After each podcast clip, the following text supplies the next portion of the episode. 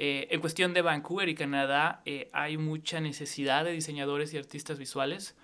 El problema es que también hay mucha competencia y se vuelve una competencia internacional, ¿no? Porque no estás compitiendo solo con gente de, de aquí de Canadá, sino gente que está viniendo de muchos países y que, y que fue talentosa o es talentosa en sus propios países. ¿no? Nuestro invitado el día de hoy aplicó ocho veces para conseguir una sola entrevista en Electronic Arts una de las empresas más grandes de videojuegos en el mundo. Él es Rodrigo Mascareño quien nos platica su camino para llegar a tan exitosa empresa. Mi nombre es Aldo Tobías y esto es Mucho Hábitat.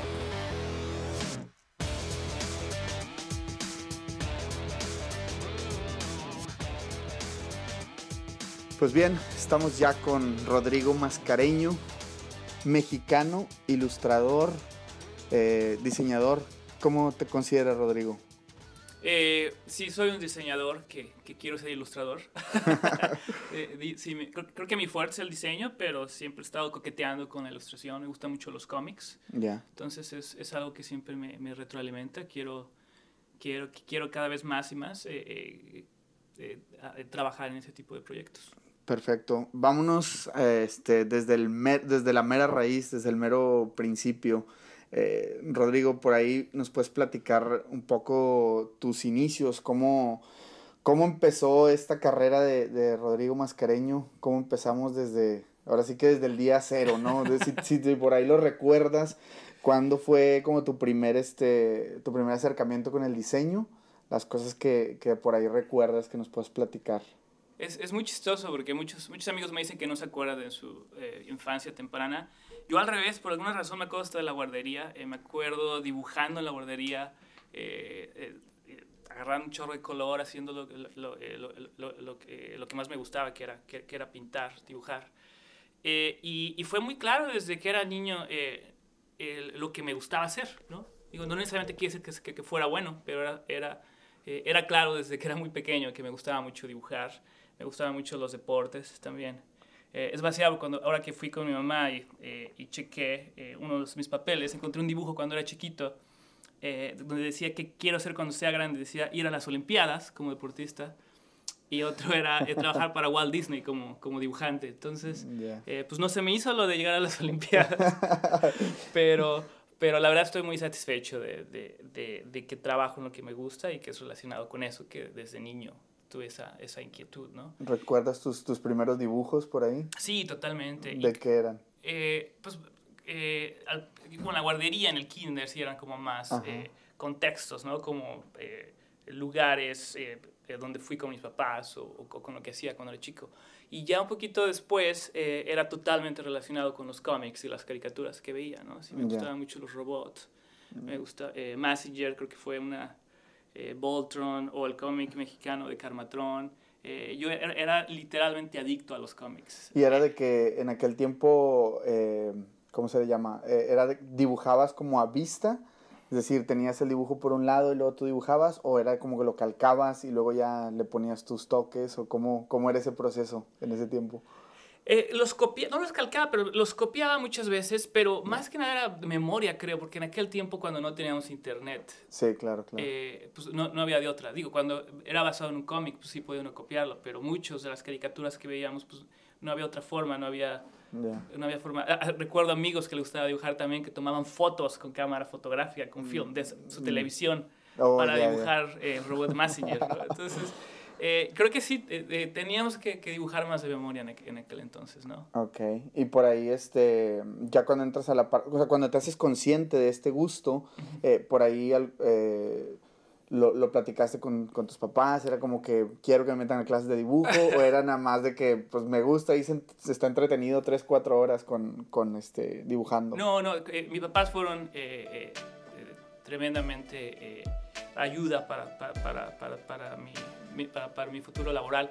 Eh, no, desde chica me metieron clases de dibujo. Eh, me acuerdo también que no sé dónde conseguí un, un, un, folleto de la Escuela de Artes Plásticas, en la que terminé estudiando en la universidad, precisamente en UNAM. Eh, y les dije, miren, aquí voy a la universidad. Y tenía yo como seis, seis años, ¿no? Yeah. Digo, y en lugar de reírse, sí, sí, siempre me apoyaron, siempre, siempre lo vieron como una alternativa. Yeah. Eh, no, no, no fue como otras eh, eh, familias en las que hay presión de, de, de, que se estudiara una cosa u otra. Ellos siempre me dijeron, lo que tú te gusta es lo que deberás hacer, básicamente, ¿no? Ya. Y el hecho de que en México también, pues, eh, la economía no estaba muy bien eh, en aquel entonces, eh, fue muy claro desde niño para mí de que, o desde joven, si, si, si, si voy a, a, a tener problemas, o no tener problemas, si voy a si, si, eh, si, no voy a ganar eh, grandes salarios con algo, pues hasta siquiera hacer lo que, lo que me gusta hacer. ¿no? Claro, ¿no? Existe esta parte donde dice, este, como que tu futuro laboral lo debes de poner en tres, en tres círculos, ¿no? Qué tan bueno eres, qué tanta lana deja y qué tanto te gusta, ¿no? Claro. Tres de tres estás en la gloria, Claro. eh, dos de tres se pueden sobrellevar las cosas, pero imagínate que nada más, no sé, seas bueno para dibujar y no deja mucha lana y tampoco te gusta, pues estás como en el hoyo, ¿no? o sea, Claro, digo, sí. es como un 3 de 3 es todo y un 1 de 3 pues es prácticamente nada, ¿no? Entonces, Totalmente de acuerdo. yo creo en ese, en ese, en ese caso pues era parte como, ya lo traías pues como... eh, Sí, no, el, el gusto todavía, sí. eh, eh, Sigue. Lo, tú, y sí, lo sigo. Sí, y, y- y- y la, la técnica eh, es algo que uno siempre eh, continuamente eh, continúa, ¿no? Con, con, con el entrenamiento.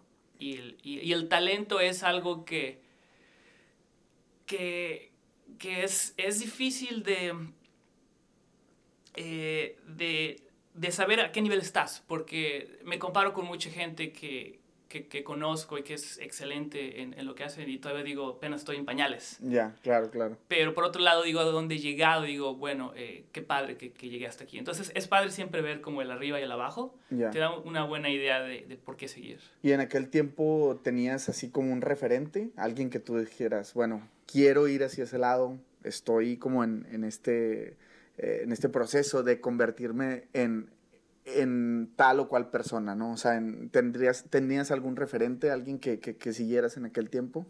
Eh, siempre, eh, siempre eh, creo que he, tenido como, como, como héroes, más que deportistas, aunque me gusta el deporte, gente que trabaja en medios audiovisuales.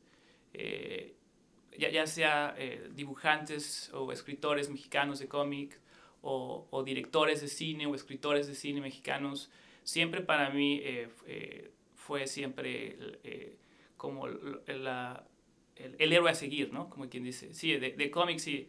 eh, digo, tuve la oportunidad de, de ir a la Comisión de Cómics de San Diego cuando, cuando era eh, adolescente y, y, eh, sí, fue increíble ir con muchas de las personas que yo admiraba, como Oscar González Loyo, eh, eh, ir, ir- ir- con él y con todo el equipo de dibujantes mexicanos, eh, conocer a Humberto Ramos, eh, Leo- Leonardo Lea, que, que- que es un gran colorista también. Eh, es, eh, es, si- siempre ha sido como que, como que, como que las, la, la, eh, sí, los, los héroes a seguir. También directores de cine, Cuarón, eh, Guillermo del Toro. Guillermo del Toro para mí fue impresionante porque fue alguien como el Tim Burton mexicano que no solo tiene un lenguaje cinematográfico muy específico, pero tiene una estética también muy, muy interesante que, que, que, que, que tiene un sabor totalmente mexicano, ¿no? Eh, Claro. Con muchas referencias eclécticas eh, y, del, y del México que vivimos, ¿no? Y entonces para, para mí fue una, una persona muy interesante. Ya, excelente. Digo, y en aquel, eh, en aquel tiempo me platicabas esto cuando eras ya adolescente, ya más en forma, sabiendo un poquito, a lo mejor vamos a remontarnos a tiempos de la prepa, ya por ahí, tú ya tenías el gusto, ya te habías dedicado un poco, no dedicado, sino más bien habías como practicado en tus escuelas de, de dibujo y todo eso.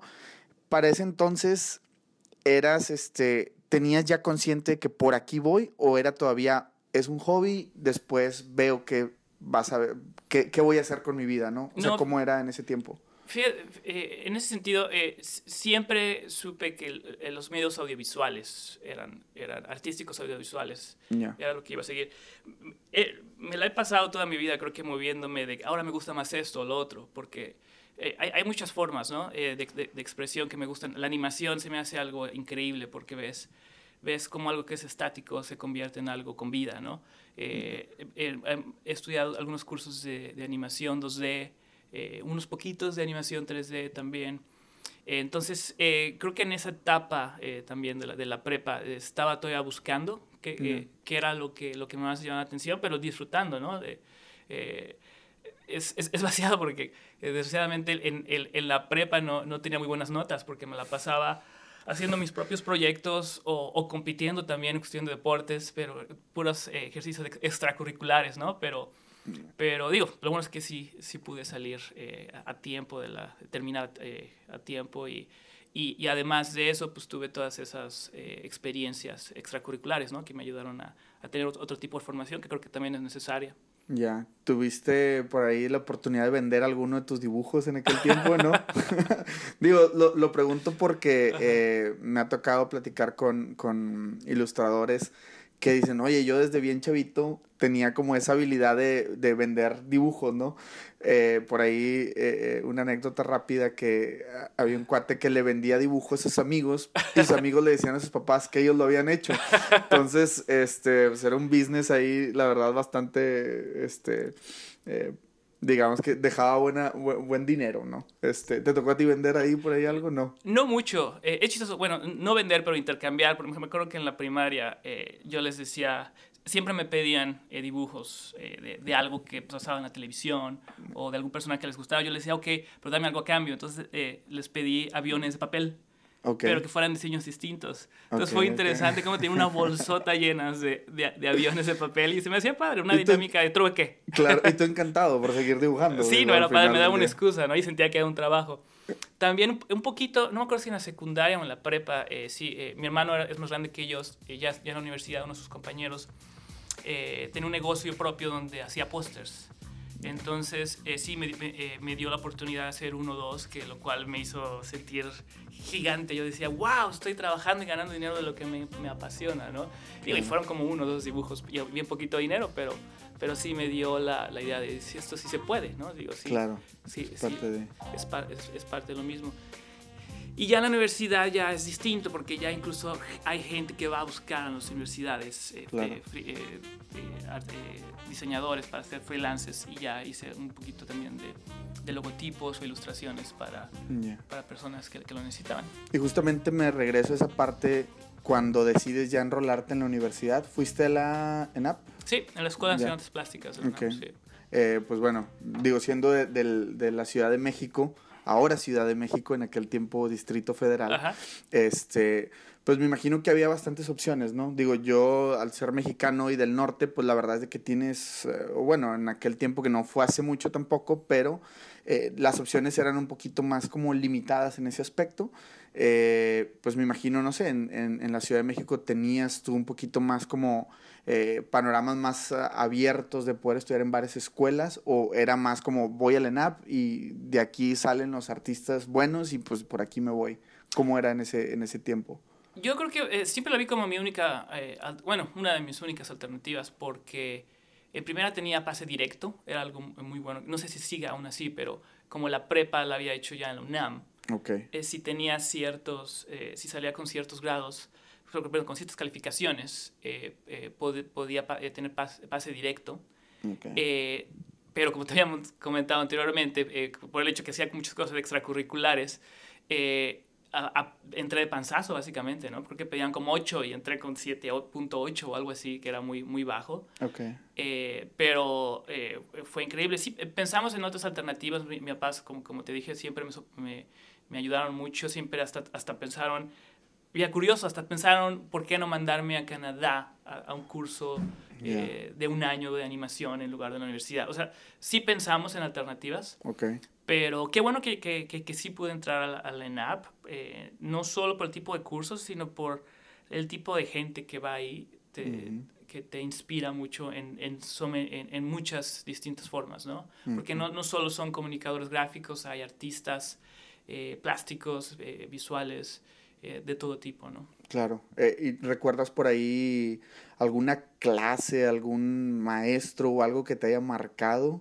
Algo que digas, hijo, después de tomar esta clase vi esto diferente o algún maestro, algún de esas, típicas clases o, o, maestros que te dejan como la espinita clavada. Digo, en, en, mi caso había un maestro que decía, ah, de los que están aquí no voy a ver a más de cuatro personas ejerciendo y ah, era de que... Ah, pues, igual nos dijeron nosotros, sí. ¿no? Entonces digo, al final de cuentas son cosas, cosas que, que, te quedan marcadas y digo, al final de ese comentario no sé cuántas personas estemos ejerciendo, más sin embargo... Eh, si, si son de esas clases o de esos maestros que dices, bueno, le voy a demostrar lo contrario o me marcó eh, en lo positivo, en lo negativo. ¿Cómo fue ese, ese en la universidad? ¿Tuviste esa, como esa interacción con algún maestro o alguna clase? Sí, no, muchas, y como, como bien dices, en distintas formas, ¿no? Hay, gente, hay, hay, hay, una dinámica eh, de los maestros que te reta, ¿no? A sacar lo mejor de ti. Y, y hay otro tipo de maestros que te dan la confianza. Eh, ahorita me siento muy mal porque no me acuerdo el nombre de mi maestro. Soy malísimo con nombres. Mi maestro de dibujo, pero fue, fue una persona casi mística, ¿no? Eh, en el sentido de que, de que nos ayudó mucho a, a disfrutar el proceso del dibujo y cómo... cómo cómo tratar de entrar a, ciertos sentidos donde usamos más tu, tu, tu, hemisferio derecho del cerebro, que es el creativo. Eh, fue impresionante en la, primera, en, la primera, en la primera clase, nos preguntó el nombre a todos y, y después, como de media hora, eh, nos dijo el nombre de cada uno de los treinta y tantos alumnos que éramos en esa clase. O sea, era, era como mostrar, eh, como mostrando rápidamente que, que, sus técnicas que tenía tenían, tenían mucha funcionalidad. Una que sí me acuerdo mucho es eh, Patricia, creo que Soriano era su, su, su, su apellido. Eh, una excelente ilustradora que, al, que ella, eh, como te decía, ella básicamente le escarbaba tu estilo. O sea, era una, era una maestra muy buena de, ilustra, de, de ilustración que, que, no trataba de, de, de enseñarte académicamente qué hacer, más bien era cómo sacar tu propia voz y tu propio estilo en, en las ilustraciones. Entonces, me acuerdo mucho de ella en ese sentido. Y hay muchísimos, y más, me voy a acordar al rato de varios, pero para, eh, en, en, un sentido u otro, eh, eh, ayudó mucho estar, estar en esa escuela. Perfecto. Rodrigo, sales de la, de la universidad, te gradúas. Yo creo que todo mundo le pasa esta mm, pregunta por la cabeza. ¿Qué voy a hacer? ¿Tú sabías qué ibas a hacer después de egresar? ¿Te sentías suficientemente preparado para entrar en el mundo laboral real?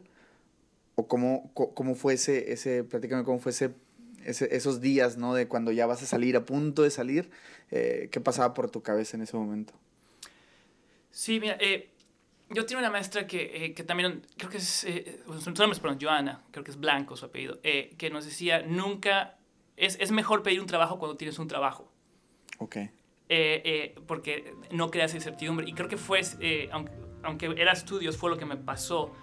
yo un poquito antes de terminar mis estudios en la universidad empecé a trabajar en algunos proyectos de cortometraje para, que, para el Canal 22.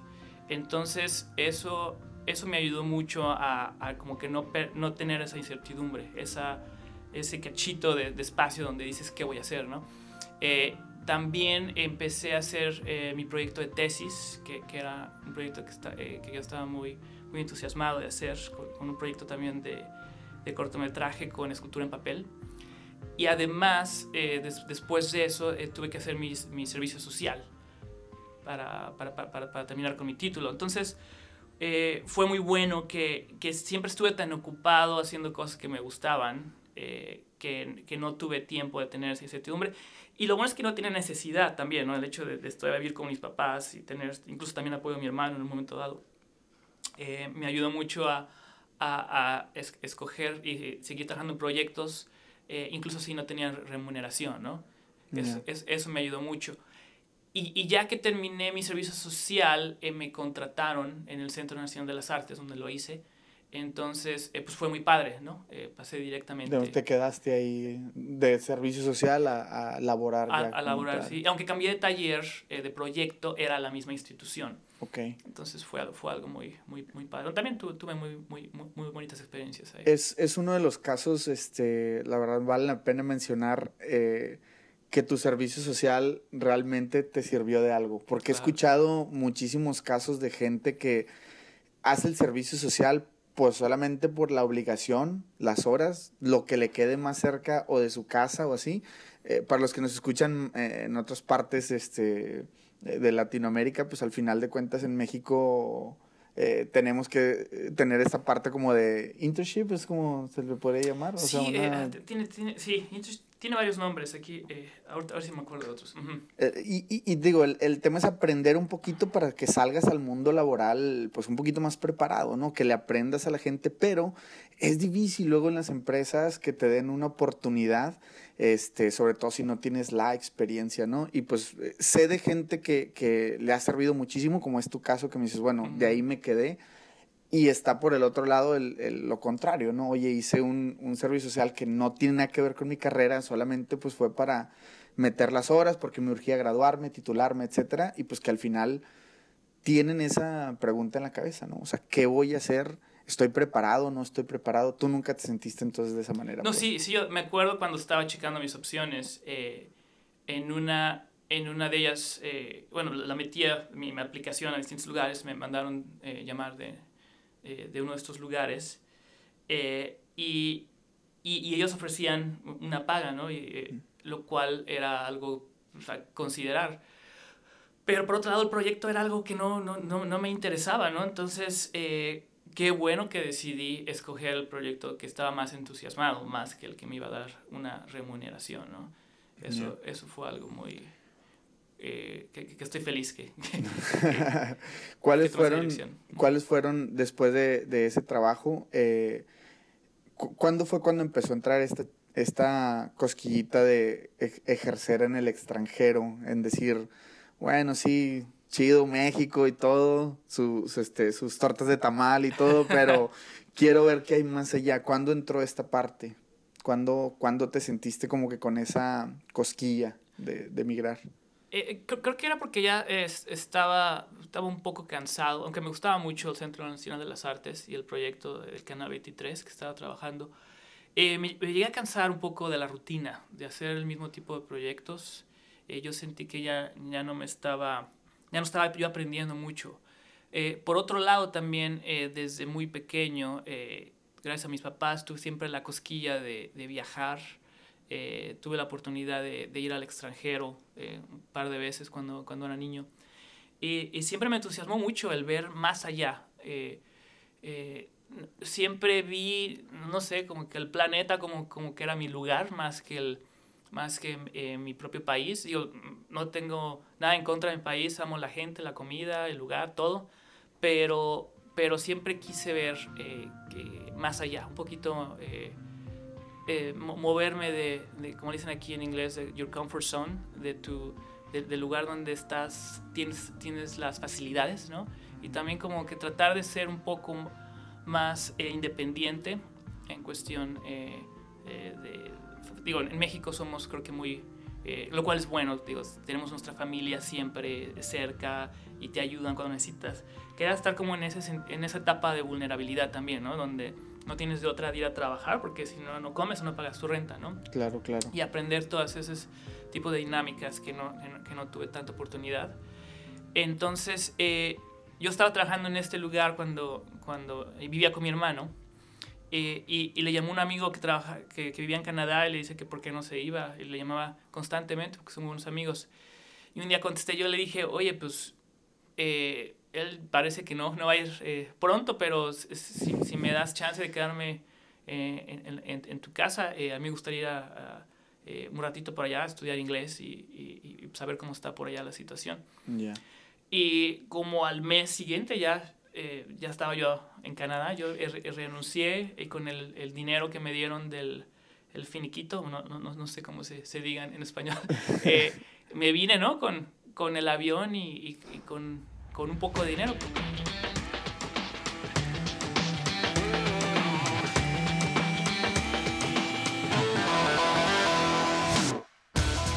Rodrigo nos platica sus primeros días en Canadá, el shock cultural, lo difícil que puede llegar a ser conseguir un trabajo, sin el idioma, sin la experiencia y con la enorme desventaja por no tener los papeles necesarios para poder trabajar legalmente en cualquier país. Pese a todo esto, y después de aplicar ocho veces para la vacante, le bastó una sola entrevista para poder demostrar que el puesto era de él y que tenía las ganas de hacer cosas fregonas en Electronic Arts. Nos platica un poco más de toda esta historia a continuación. Si alguien te dice que es fácil, eh, preséntamelo, porque yo, no he conocido ninguno de mis compatriotas que, que, haya venido aquí y haya sido fácil, porque no, no solo es el lenguaje, que, realmente yo hablaba muy poco, eh, incluso para la, la media de, de, lo que es la Ciudad de México, hablaba muy poco inglés, pero no solo es eso, es, un shock cultural, es un shock en cuestión del clima, ¿no? Creo que lo que muchos hemos eh, eh, tenido problemas aquí es el el hecho, no de que esté muy frío en, Vancouver, pero de que está nublado y llueve por cuatro meses, ¿no? Es, es, es algo a lo que no está uno acostumbrado. Y, y, y, sí, ¿no? Digo, sí, es, es, es, es, un, es, un shock cultural totalmente. Eh, y sí, no, no hacer lo que te gusta, ¿no? Al principio ya eh, estudié un poco de inglés, ya que tenía algo suficiente de inglés, estudié eh, unos cursos pequeños en Vancouver Film School eh, de animación eh, tradicional y de, y de flash. Y, y, ya que ya tenía yo esos cursos incluso, eh, sí, ya realmente me di cuenta que iba a ser muy difícil porque yo mandaba mis... Aplicaba yo para los, para los trabajos de aquí y pues sin ninguna experiencia aquí era muy difícil. Entonces, sí, fue, fue el... te hace dudar totalmente, ¿no? de, de esta parte. Esto fue en el 2000... estamos hablando como de 2005. Ya, ok. Entonces, cuando, cuando, cuando está pasando como toda esta, esta parte que estás eh, estudiando y todo, eh, ¿quieres tú eh, dedicarte a lo que te has dedicado todo el tiempo, no? Me imagino. Claro. Entonces, entra esta cosquillita de que, bueno, quiero como ya dedicarme a esto aquí en Canadá. ¿Pasa eso o es como, eh, te llega como de repente o es como que lo venías buscando? No, creo que siempre lo busqué y, y, y, creo que fue bueno en cierto sentido que cuando aplicaba para algún trabajo, eh, no lo veía con la finalidad de, de obtener el trabajo. Mi, mi, finalidad era tener la entrevista, por ejemplo. Claro. Yo sabía que, que eh, digo, ni, ni, ni, tenía el permiso para trabajar aquí, aunque, aunque una empresa te lo puede dar, eh, si, si, es una empresa que realmente necesita tus servicios, eh, es, les eh, cuesta el doble contratar a alguien como, como yo en aquel entonces, ¿no? Porque ¿por qué no contratar a alguien que tiene toda la experiencia en el mismo país y que tiene todos los papeles para trabajar en ese país? ¿Para qué hacer todo ese papeleo extra para alguien que no tenía o no podía comprobar la experiencia aquí, ¿no? Claro. Entonces, eh, sí, yo sabía que era un problema eso. Eh, mientras tanto, eh, yo, yo ya estaba en una relación con la que ahora es mi esposa. Eh, estaba, estamos teniendo una muy bonita relación. Pero sí, digo, ni, ni, podía yo trabajar aquí, ni, ni, ni, tenía los papeles para hacerlo. Entonces, me tuve que regresar a México, porque fue la, la, la, la, la única alternativa lo eh, eh, que, que, tuve en aquel, en aquel entonces. En aquel entonces. Y llegas, este, ¿cómo llegas más bien a, a Electronic Arts? Digo, ahora, ahora sí que eh, es como la, la parte, aquí es donde la película empieza con la musiquita de chan, chan, chan, y es como que, ¿cómo, cómo das ese, ese gran salto, no? Eh, digo, para mucha gente en este mundo de los videojuegos, en el mundo del, del este, de la ilustración, de la animación, este, pues, digo, trabajar en una empresa como esas, pues es, es el sueño, o sea, es, es, algo, estar directamente ya relacionado con, con, este, con el producto que muchos aman y que estoy seguro que ya están esperando el FIFA 20 cuando ni siquiera estamos en el 2019. Este, ¿cómo, ¿Cómo llegas? ¿Cómo haces ese salto? ¿Cómo, cómo es tu, tu, inicio? Pues sí, es, un saltote. Eh, de hecho, voy a contar un poco más en cuestión de, de, de qué pasó mientras tanto, porque eh, cuando me regresé a México, lo bueno es que pude seguir trabajando en medios audiovisuales, trabajé para comerciales, eh, pero también eh, me casé en ese momento. Mm. Y, y, ya después de un año, cuando me regresé, año, un año y medio que me regresé a, a, a Canadá, tuve que trabajar de lo que sea, ¿no? Entonces, trabajé cerca de un año en, en construcción, eh, pintando casas, eh, y, y, ahí yo pensé que ya me iba a, me, me iba a quedar eh, tra trabajando eh, para siempre, ¿no? Pero, pero eh, me di cuenta que no era lo mío. Me, acuerdo que una noche estaba viendo Taxi Driver, donde dicen, no, no están felices de ser taxistas en una escena, pero dicen, bueno, si estamos aquí es porque lo queremos hacer, eh, porque siempre hay oportunidades. Entonces eh, fue lo que hice y dije, no, pues eh, hay oportunidades, entonces hay que hacer. Hay que hacer, hay, tengo que, que, que volver a, a, ese, a esa dirección. Entonces empecé a aplicar otra vez a, a videojuegos, apliqué Electronic Arts. yo creo que antes de que me contrataran, apliqué por, probablemente ocho veces en un lapso de ocho años, ¿no?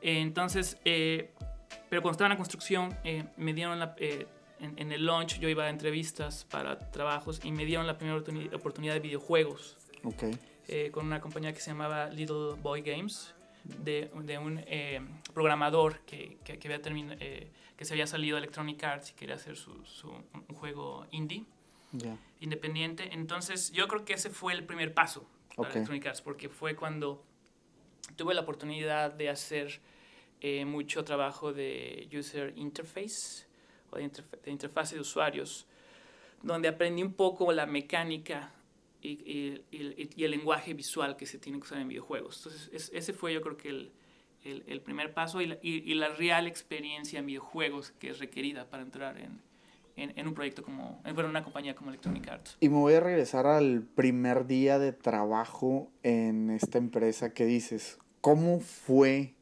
esa, esa ese primer día llegas y esperas que te digan qué vas a hacer. ¿Cómo, cómo fue? ¿Nos puedes platicar un poquito cómo fue esa, esa parte? ¿En, en, el, ¿En el juego independiente? Sí, exacto. ¿Cómo fue tu primer día de trabajo, no? Eh, fue, fue muy casual porque el chavo, el, el, chavo, el chavo que era joven, lo digo también, eh, eh, tenía la compañía en su casa. Entonces fue, fue muy agradable, no fue intimidante en ningún sentido. Eh, estábamos en su porch, eh, su, no porch, no el carro, sino en su, balcón, en su patio, sí, eh, platicando del proyecto, de, de, cuánta más gente se iba a necesitar. Entonces fue, fue muy padre, fue muy... fue... Digo, fui, estaba yo muy feliz, ¿verdad? Porque realmente ya iba, me iban a pagar por lo que me encantaba hacer, ¿no? Y, claro. y como era un proyecto pequeño, eh, eh, podía meter mis manos en muchos aspectos, ¿no? Eh, digo, después de eso hubo cierta etapa de frustración también, en, en, el sentido de que pues tenía yo poca experiencia y, y también este, este, productor tenía poca experiencia como, como, desarrollador de videojuegos.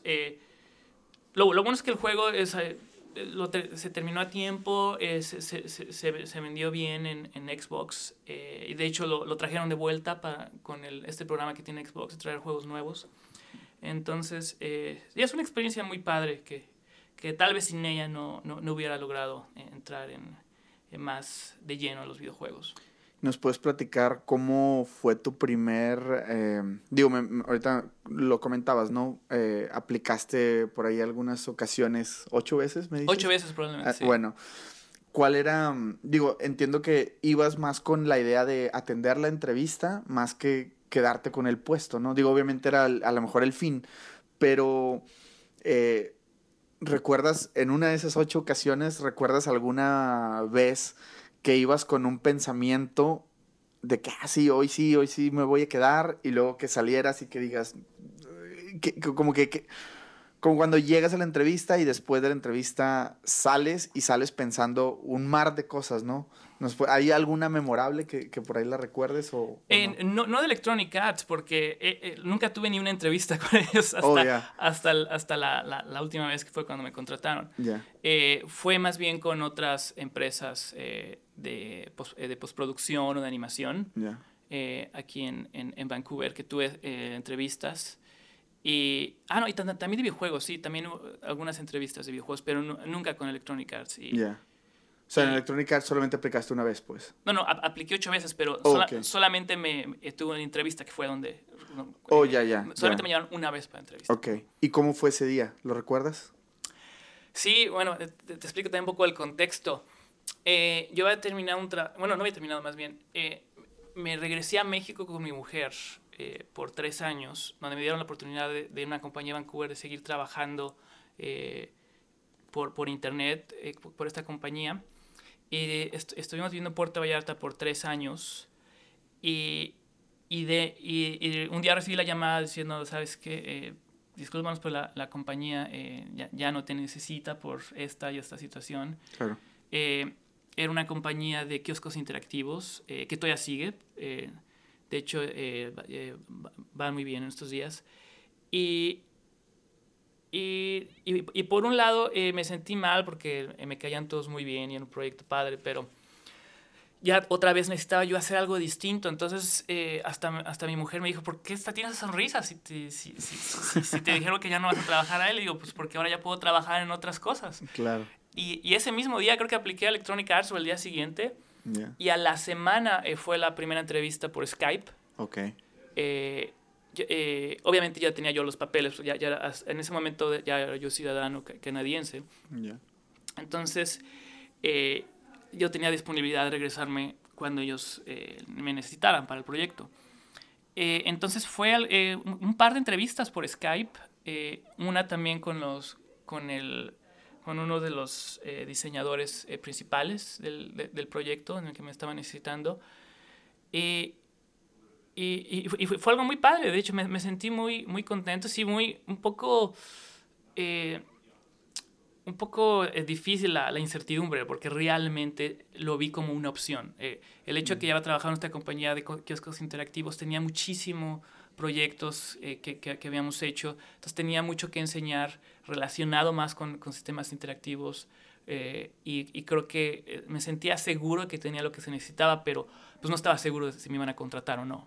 Ya, y al final, este, ¿cuánto Uh, como cuánto tiempo pasó de esa primera entrevista allá cuando entraste a trabajar con ellos? Todo, fue rapidísimo, fue como, como a los... Ah, como dos o tres semanas después eh, ya estaba eh, ya, eh, ya, estaba yo de regreso en, en, en Vancouver y, y, lo vacío es que todavía mi contrato con la aunque ya me habían dicho que se iba a terminar mi contrato, todavía tenía que trabajar un día más aquí con ellos. Y al siguiente día ya fui yo a, a Electronic Arts. Ok. Algo que me intriga es saber cómo fue tu primer día en Electronic Arts. Llegas y pues me imagino una empresa impresionante, ¿no? A nivel mundial. ¿Y qué, qué pasaba por tu mente o cuál era la, como, cuál era la incertidumbre? ¿Cuál era el, qué pensaba Rodrigo cuando llega? Todo. no solo qué pensaba, pero qué sentía. Porque sí, por un lado dices, eh, órale, ya estoy aquí, siempre quise estar aquí, ¿no? Entonces, y es despampanante, es una compañía, está entre las compañías más, eh, más bonitas en cuestión del, del, lugar para trabajar y también de, de, de todo el, eh, tipo de ayuda que dan a los trabajadores.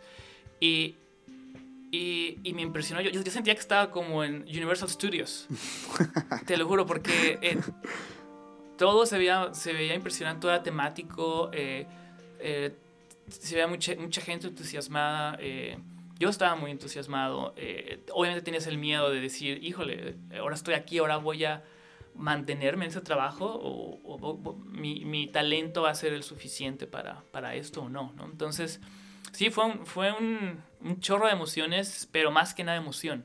Estaba, estaba muy, muy emocionado y, y y, y, no solo ese día, sino duró. Me acuerdo la primera junta, ¿no? Cuando estás con gente hablando del proyecto y todavía sientes como que no perteneces, pero, pero es súper entusiasmado, ¿no? Y, y, todavía de repente cuando voy a... Tenemos juntas muy seguido, eh, eh, de repente digo, wow, estoy aquí y me siento muy tranquilo. O sea, es impresionante como...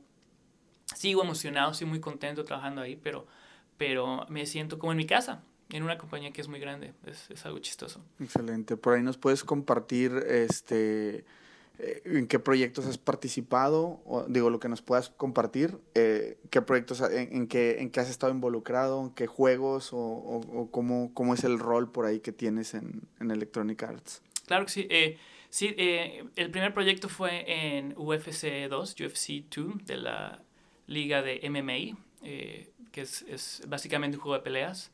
Trabajé para el segundo, el tercer juego también. Eh, después eh, para la nueva versión de FIFA 19 eh, Switch y un, un, poquito de colaboración también para la de NBA Live 19. ¿Y tu favorito de todos estos? Ah, es, es, difícil, pero Eh, digo, como, como, como, jugador o como trabajador o... Pues ahora sí, lo que, el, lo que más creas tú que, que te ha, como te diré, como inspirado, como, no sé. Yo, yo, creo que es eh, eh, UFC, porque es, es uno de esos equipos que, que, que, trabaja uno muy bien con todos. creo que es, es un juego que que no, es como eh, FIFA, que lleva muchísimos años con una estructura muy bien delimitada. Entonces hay mucho, mucho espacio para, para crear algo nuevo, para la creatividad, para... Eh, apenas es un bebé que se está desarrollando.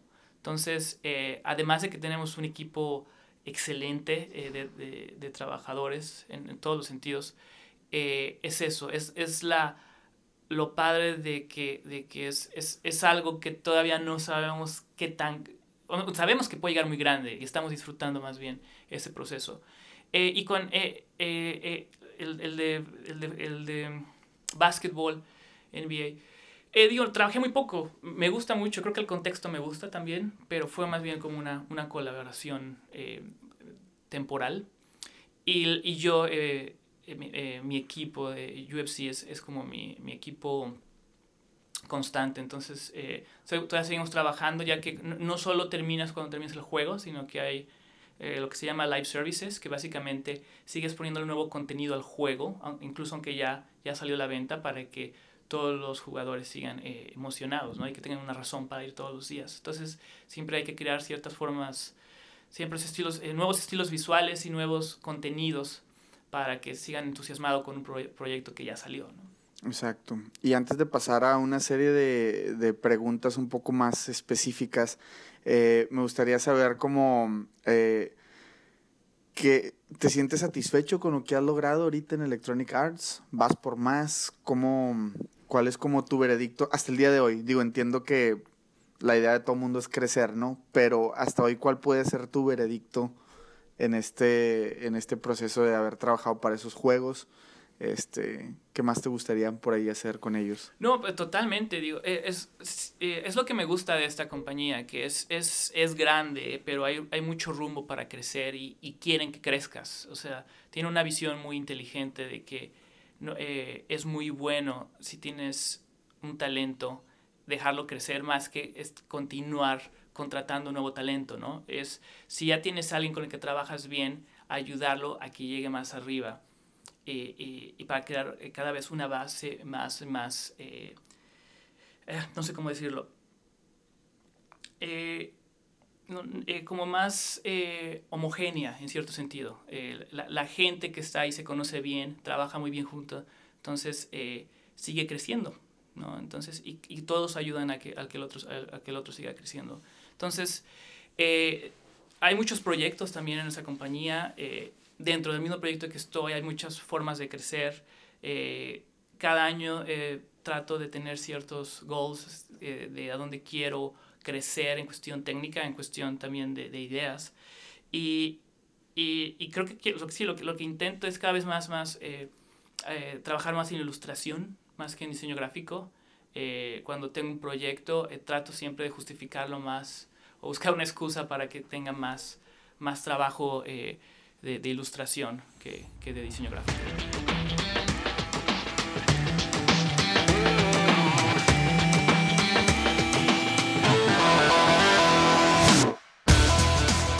Dentro de todas las desventajas que pudiera tener el ejercer siendo extranjero, Rodrigo encuentra algunas áreas de oportunidad bien, bien interesantes. Desde el hecho que en esta industria todo se comunica visualmente hasta ser lo que él llama el hombro orquesta. Eh, esto puede marcar la verdad gran diferencia para despuntar e ir más allá de aquellas cosas que te pueden pedir. Él nos platica y nos explica un poquito más de qué se trata todo esto. Digo, e-, es difícil vivir fuera de tu país como sea, ¿no? Pero, pero sí, yo creo que hay, es, es, es difícil vivir de diseñador pero creo que tenemos la facilidad, en, a diferencia de otras disciplinas, de que nuestro lenguaje es visual. Eh, si eres un, un, abogado, pues, pero si estudiaste derecho o si estudiaste medicina, hay, hay muchas certificaciones y muchas eh, eh, diferencias en la semántica que que, te hacen más difícil. Digo, no, no, es imposible, pero es más difícil. Creo que tenemos el beneficio de que, de que nuestro lenguaje es visual. Digo que mi inglés, por ejemplo, no es perfecto. A veces, si, para mí, para explicar algo, prefiero hacer un mock-up, ¿no? O hacer un, un, diseño y enseñarles cuál es, cuál es mi idea, ¿no? Entonces, eh, creo que tenemos esa facilidad. Eh, en cuestión de Vancouver y Canadá, eh, hay mucha necesidad de diseñadores y artistas visuales. El problema es que también hay mucha competencia y se vuelve una competencia internacional, ¿no? Porque no estás compitiendo solo con gente de, de aquí de Canadá, sino gente que está viniendo de muchos países y que, y que, fue talentosa o es talentosa en sus propios países, ¿no? Esta pregunta puede ser algo tricky, pero ¿por qué ejercer fuera de México? ¿Por qué Rodrigo tomó la decisión de ejercer fuera de México? Yo creo que más que nada porque la industria de animación y videojuegos eh, no era gran, no era tan tan grande como, como, eh, como es ahora. Eh, bueno, digo, no es, la videojuegos no es muy grande todavía en México, pero la animación creo que en los últimos 5 o 6 años ha tenido un boom. mucho tiene que ver incluso también con gente que estudia en el extranjero animación y llega de regreso a México y quiere, quiere continuar trabajando en eso, ¿no? Eh, y creo que también eh, hay más, eh, más necesidad por ese tipo de contenidos en México, ¿no? digo, ya, ya, ya, hay, hay caricaturas más es, especializadas en, en, en, nuestra cultura. Digo, Coco, aunque no es totalmente mexicana, ¿no? Muestra eso. El, el, el, el Chapulín Colorado, no el Chapulín, perdón, el Chavo, la caricatura del Chavo. O, o, o, muchos juegos que ya se desarrollan para, para los, los celulares eh, ya están creando una industria que no existía. Tal vez yo no hubiera pensado en venir si, si, si hubiera esa industria cuando, cuando yo terminé la escuela. Ya. ¿Cuál, ¿Cuál crees tú que, o cuáles crees tú que son las principales eh, como diferencias entre los proyectos o trabajos eh, de aquí en Canadá y en México? Digo, tuviste la oportunidad de trabajar en México, a lo mejor en tus inicios, pues, pero eh, digamos como que cuál crees tú que es la principal diferencia entre ambas culturas? Creo que la principal diferencia es en, en México somos como el hombre orquesta, ¿no? Tenemos que desarrollar distintos aspectos del mismo proyecto. Y, y algo que tienen aquí en, en Canadá son más, más especializados. Eh, eh, lo cual, eh, digo, ah, creo, que, creo que ambas de las dinámicas tienen muchos beneficios. Eh, qué bueno, me, me, a veces me da gusto de, de, que estuve trabajando en México, que tengo eso de, de, ir, de irme más allá de lo que es mi, mi, mi, mi obligación aquí, ¿no? Entonces creo, creo, que ha sido algo que les ha gustado aquí en las empresas, pero por otro lado, eh, tienes que buscar algo aquí que, eres bueno y ser específico y, ser muy, muy bueno en algo pequeño, que ser más o menos bueno en todo, ¿no? ¿Cómo, cómo crecer este, como diseñador, como ilustrador? ¿Cuál es tu, tu, proceso creativo? ¿Cómo te mantienes? Este, ahora sí que esto es una frase muy, este, muy, muy del norte o muy de México, pues, pero eh, ¿cómo le echas más dulces a la piñata, no? ¿Cómo, ¿Cómo, puedes este, eh, crecer como, como diseñador? Yo creo que un, un, una faceta que, que, muchas veces olvidamos como productores de, de lo que sea es, es se, seguir siendo espectadores seguir eh, yendo al cine, seguir leyendo cómics, eh, no solo crear, pero sino también eh, digerir eh, visualmente, ¿no? Como creo que mucha gente es muy buena en lo que hace, pero se olvida de qué, qué, está haciendo otra gente en, en, otros medios, ¿no? Entonces, ir a una galería, ir, ir más allá de lo que es tu, tu, dinámica de trabajo. Creo que eso ayuda siempre mucho porque alguien dijo que nunca hay nada nuevo, pero cuando cambias algo de contexto es tan fresco que pareciera como si fuera algo nuevo. Entonces, eh, para mí esa es la mejor forma, ¿no? Eh, no tener una visión muy corta de lo que haces, sino un espectro mucho más amplio y, y ver qué es más allá, ¿no? Y qué, qué, puedes tomar de otros, de otros medios para lo que tú haces como, como artista. Pasando al tema del cochino y bonito dinero. ¿Qué tanto deja ser diseñador, ilustrador eh, por estos rumbos, por Canadá? ¿Qué tanta, qué tanta lana se mueve? ¿Cómo crees tú que son este, los, eh, eh, no sé, los sueldos o, la industria como tal? ¿Cómo, cómo la ves? Eh, la industria es, creo que está bien en cierto sentido. Digo, eh, el, el, problema con ciudades como Vancouver, que tiene una de las, de las rentas más caras en el mundo, donde comprar una casa es muy difícil, la comida es, es, es muy cara, es básicamente tienes un buen salario, pero también es un, tienes un nivel de vida muy, muy caro. ¿no? En, en ese sentido, la, la, la, clase de me, media de México se, podría decir que es, es, es, similar al nivel de vida que, que podría uno tener en México también eh, si tiene un buen trabajo en diseño gráfico. La diferencia creo que es más la tranquilidad, que es lo que ganan aquí, ¿no? Eh, es, es, es, padrísimo ir a, a donde quieras y, y, tener la tranquilidad de la seguridad. Creo que eso es más que la cuestión eh, monetaria, esa es, esa es la, la, gran diferencia de, de vivir en el extranjero pero porque sí ganas, ganas más, pero gastas muchísimo más también, ¿no? Claro. Pero al final yo creo que tiene uno, uno un mejor nivel de vida, porque tienen esa, esa paz, esa tranquilidad y ese poquito poder adquisitivo de hacer algo después del trabajo, ¿no? Claro. ¿Has, eh, ¿has fracasado alguna vez? Ah, todo tiempo, sí. ¿Sí? ¿Qué opinas del fracaso? ¿Qué opinas de, de, este, de este tema tan, este, tan controversial? es, es, es, interesante porque sí, el, el, fracaso a veces puede detener a alguien continuar con algo. Pero creo que es la herramienta más importante que tenemos para reestructurar y cambiar nuestra forma de pensar. Si algo no funcionó es porque algo tiene que cambiar, ¿no? Y no necesariamente es porque eres mal en algo, es, es porque tal vez tienes que tomar una ruta distinta, ¿no? Es, entonces, el fracaso se tiene que tomar como una etapa efímera, ¿no? Que no, no dice eh, qué, qué, qué, va a pasar contigo en el futuro, más bien dice que algo pasó mal en específico y, y, y, uh, la otra vez escuché, no me acuerdo dónde, sí es cierto, que, que, después de la frustración viene lo mejor de tu trabajo y sí es cierto.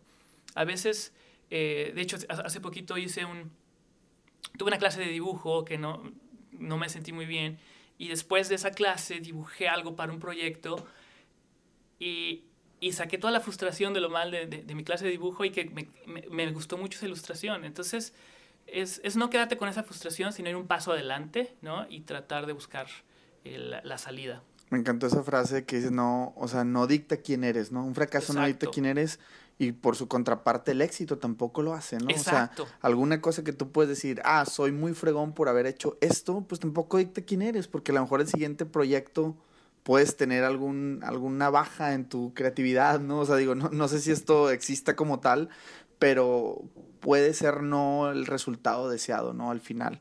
Este, Totalmente. Por ahí, eh, ¿cómo se vende un diseñador, un ilustrador? O sea, en, en, en, este tema de, siguiendo un poquito con el, con el tema del dinero, el fracasar, el éxito, eh, entiendo que, digo que ahorita, pues bueno, al trabajar para una empresa, pues tienes como tu cheque seguro, por así decirlo, uh -huh. pero pues hay un montón de freelancers, ¿no? Que quieren como seguir escarbando. ¿Cómo, cómo, cómo crees tú que sea la mejor manera de, de venderse, este, a través de qué canales o, qué consideras tú que puede ser como algo, algún parteaguas en el tema de, cómo venderte? Eh Sí, digo, yo creo que sí, eh, digo, he, notado con, con, diseñadores muy buenos, ilustradores muy buenos, la gente hasta se pelea, ¿no? Sí, buscar dist distintos canales en el social media, en, la, en, la, en el internet para, para mostrar tu trabajo, es básicamente no ser tímido, ¿no? Mostrar en todos los canales que puedas eh, tu, tu, talento, eh, buscar eh, qué empresas está necesitando y tomar el primer paso, ¿no? Y la iniciativa. Algunas empresas no te no, no aceptan tu currículum si, si, si, no te lo piden, pero pues buscar en cuáles hay. Hay muchísimas empresas que aceptan los currículums y, ejemplos de trabajo. Entonces, es, esa es una forma. En cuestión a cómo cobrar, si eres freelance, te recom les recomiendo mucho que pidan un adelanto. no, no solo por cuestión de dinero, sino también lo hace más oficial el hecho de, es, algo que yo aprendí aquí, en, que, que, me, que me enseñó una amiga que, donde trabajé, que, que, que trabaja mucho de freelances, eh, es el momento que se crea ese freelance y se estipula qué se va a hacer, cuánto va a costar y, y, y todo está claro, eh, como que eh, lo hace más profesional y hace que el proyecto vaya más rápido, ¿no? Porque si no, eh, queda en el limbo más y, y, es un problema. Entonces, sí, eh, pro, y, y mucha gente te, te hace trabajar por eh, gratuitamente, entonces tienes que protegerte en ese sentido. Si es algo que te gusta hacer y lo haces independientemente del dinero, más por experiencia, pues es, es distinta historia. Claro. Pero, y más cuando, con gente que no conoces, ¿no?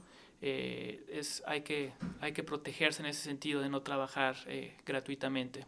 Claro. Y en, en, temas de administración del tiempo, eh, ¿cuál, es, ¿cuál crees tú que sea una buena como sugerencia? ¿O tienes tú alguna rutina, algún, algo? Digo, estar trabajando para Electronic Arts, me imagino que consume gran parte de tu día, pero dentro de, dentro de tu trabajo y fuera de él, ¿Tienes algún tip, sugerencia o algo para administrar tu tiempo de una manera más eficiente? Sí, eh, bueno, eh, la preproducción creo que a veces aunque parezca, eh, parezca más tiempo sumado a lo que tienes que hacer, es, muy necesaria la, organización, tanto de archivos como de cualquier cosa, ¿no?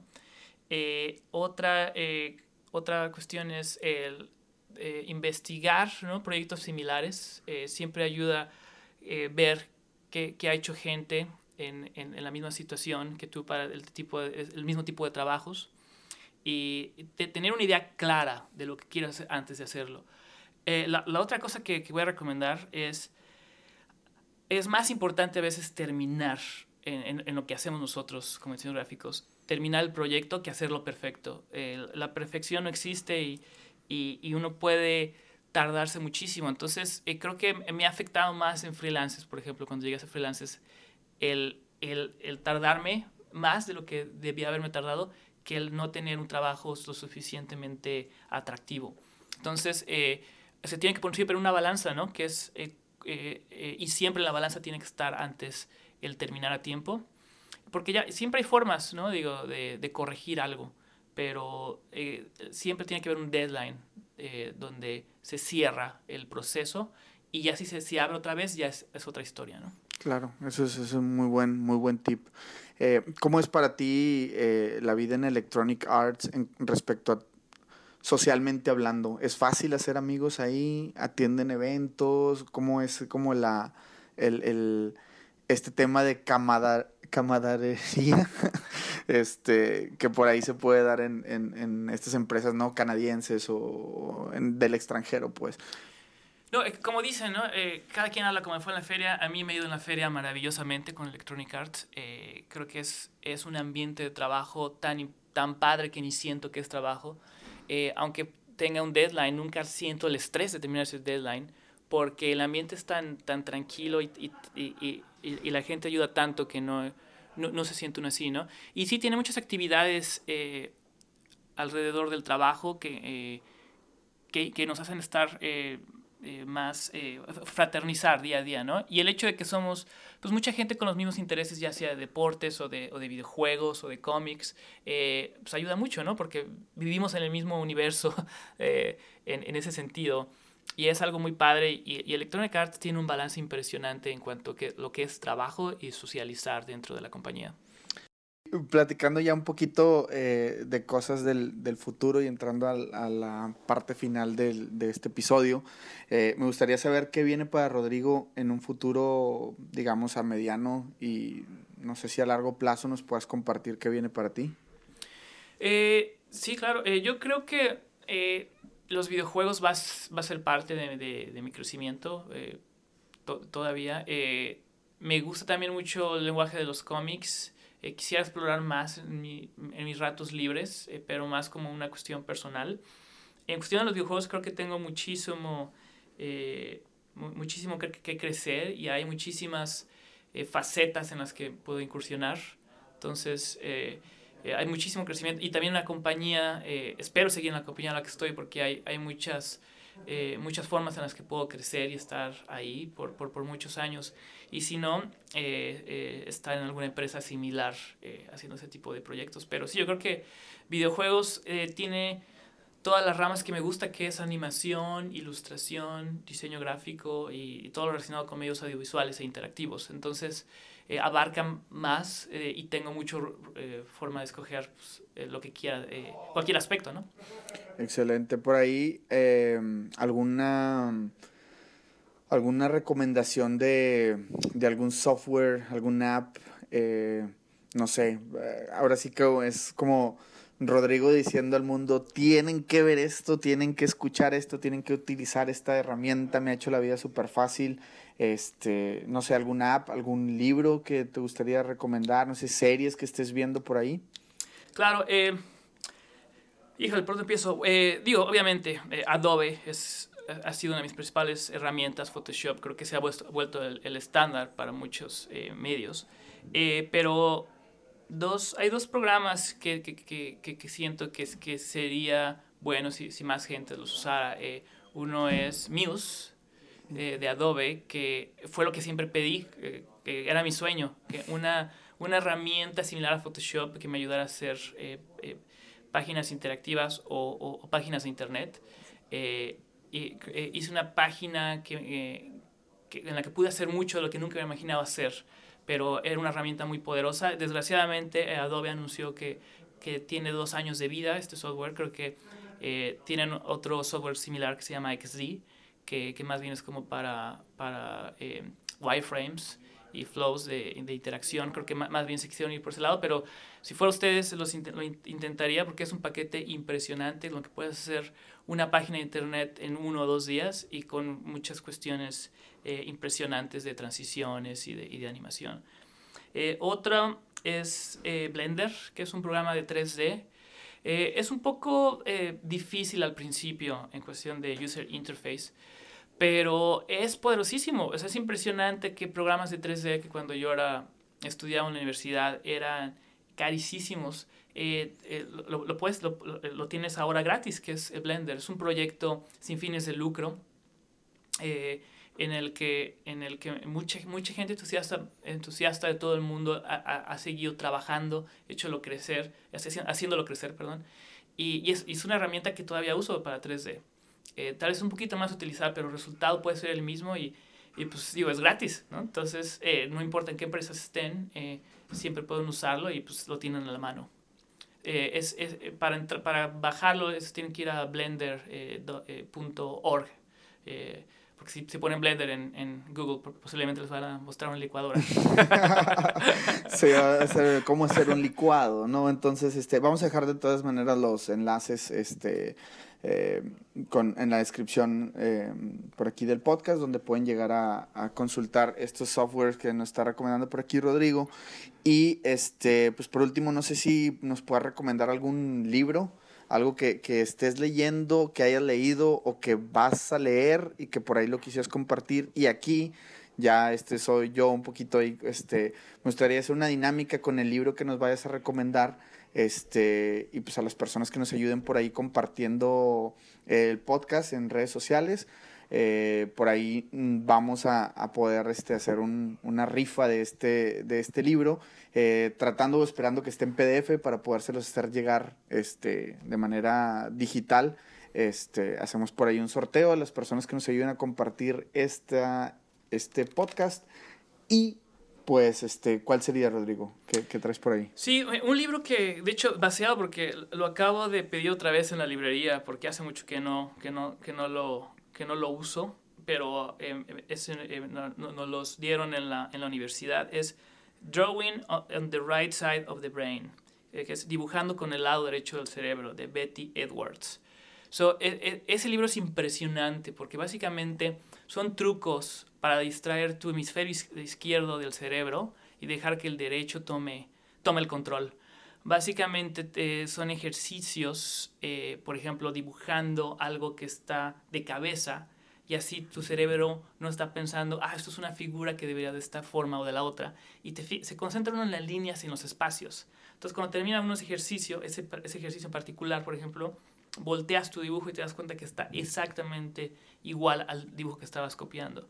Entonces está lleno de ejercicios muy padres que no es solo, eh, no, no, solo es el hecho de tener un buen resultado con tu dibujo, pero es, eh, cambia un poquito tu percepción y tu estado eh, cuando estás trabajando para estar más concentrado en lo que haces y no dejar que tu, que, que tu cerebro pensante boicotee lo que estás tratando de plasmar, ¿no? Excelente libro, bastante dinámico, se escucha por ahí. Este, y pues bueno, vamos a hacer esta dinámica de las personas que nos ayuden compartiendo el podcast.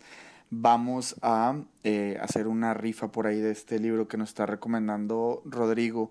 Eh, por último, Rodrigo, ¿a ¿dónde te podemos encontrar? Si tienes ahí por eh, redes sociales, tu portafolio o algo por ahí, que, que, ¿dónde, ¿dónde te puede encontrar la, la gente? Claro, puede ser por medio de mi portafolio que es en rodrigomascareno.com. Eh, y también tengo un website que hice para uno de mis eh, cómics para, eh, para niños que se llama chimangoonline.com. Chimango Online. Exacto. Tal como se escucha. Así como si fuera chi de chimpancé y mango como mango. Chimango. Dejamos como quiera la descripción, el link en la descripción. Este, ¿Algo más que quieres agregar, Rodrigo, este, antes de cerrar este episodio? No, muchas gracias. de hecho, es es padrísimo eh, estar en podcast porque me ha ayudado a mí mucho en cuestión de laboral, eh, escuchar podcast y también para aprender el inglés. Eh, creo que fue una herramienta principal para mí para aprender inglés, el hecho de escuchar muchos podcasts. Es, es, es algo muy padre que es que, pues que puedes escuchar en cualquier lado, ¿no? Y, y, y qué padre que estás, el tema que, que estás abarcando está muy padre, es, es un tema que, que, que, siempre me hubiera gustado escuchar y, y, espero que tengas mucho éxito porque la verdad... de el tema está, está muy bueno y da para mucho. Gracias, porque no están para saberlo ni nosotros para contarlo, pero este es, la, es el primer episodio que estamos grabando de este podcast. Este, y pues Rodrigo ahora sí como que nos está dando la bienvenida a este mundo que esperamos que crezca durante los años y, uh, podamos tenerte en algún otro episodio más adelante con más, este, ahora sí como que más experiencia tanto de mi lado y pues del lado que, que, ya estés colaborando en algunas otras cosas por ahí, Rodrigo, este, pues te agradezco mucho que, que hayas podido estar con nosotros. gracias, no cuenta con la gente de este podcast, que como les digo, aún no tiene nombre, pero lo va a tener. Este, entonces por ahí, pues muchas gracias, este, Rodrigo, y pues estamos, seguimos ahí en contacto. Perfecto, muchas gracias. Sale pues, hasta luego. Hasta luego.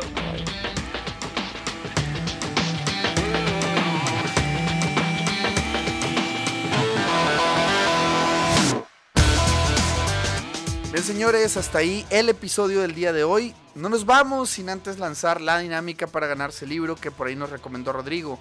Eso es lo que tienes que hacer, es la verdad muy fácil. El primer paso es ir a Facebook, darnos live. El segundo paso es ir a Instagram y darnos por ahí seguir. Eh, en ambas redes nos puedes encontrar como mucho hábitat. El paso número 3 y más importante es compartir a través de Facebook nuestra página. Recuerda que en el comentario debes poner el hashtag mucho hábitat. De esta manera estarás ya participando. Haremos una tombolita con el nombre de los participantes y sacaremos al ganador en un Facebook Live.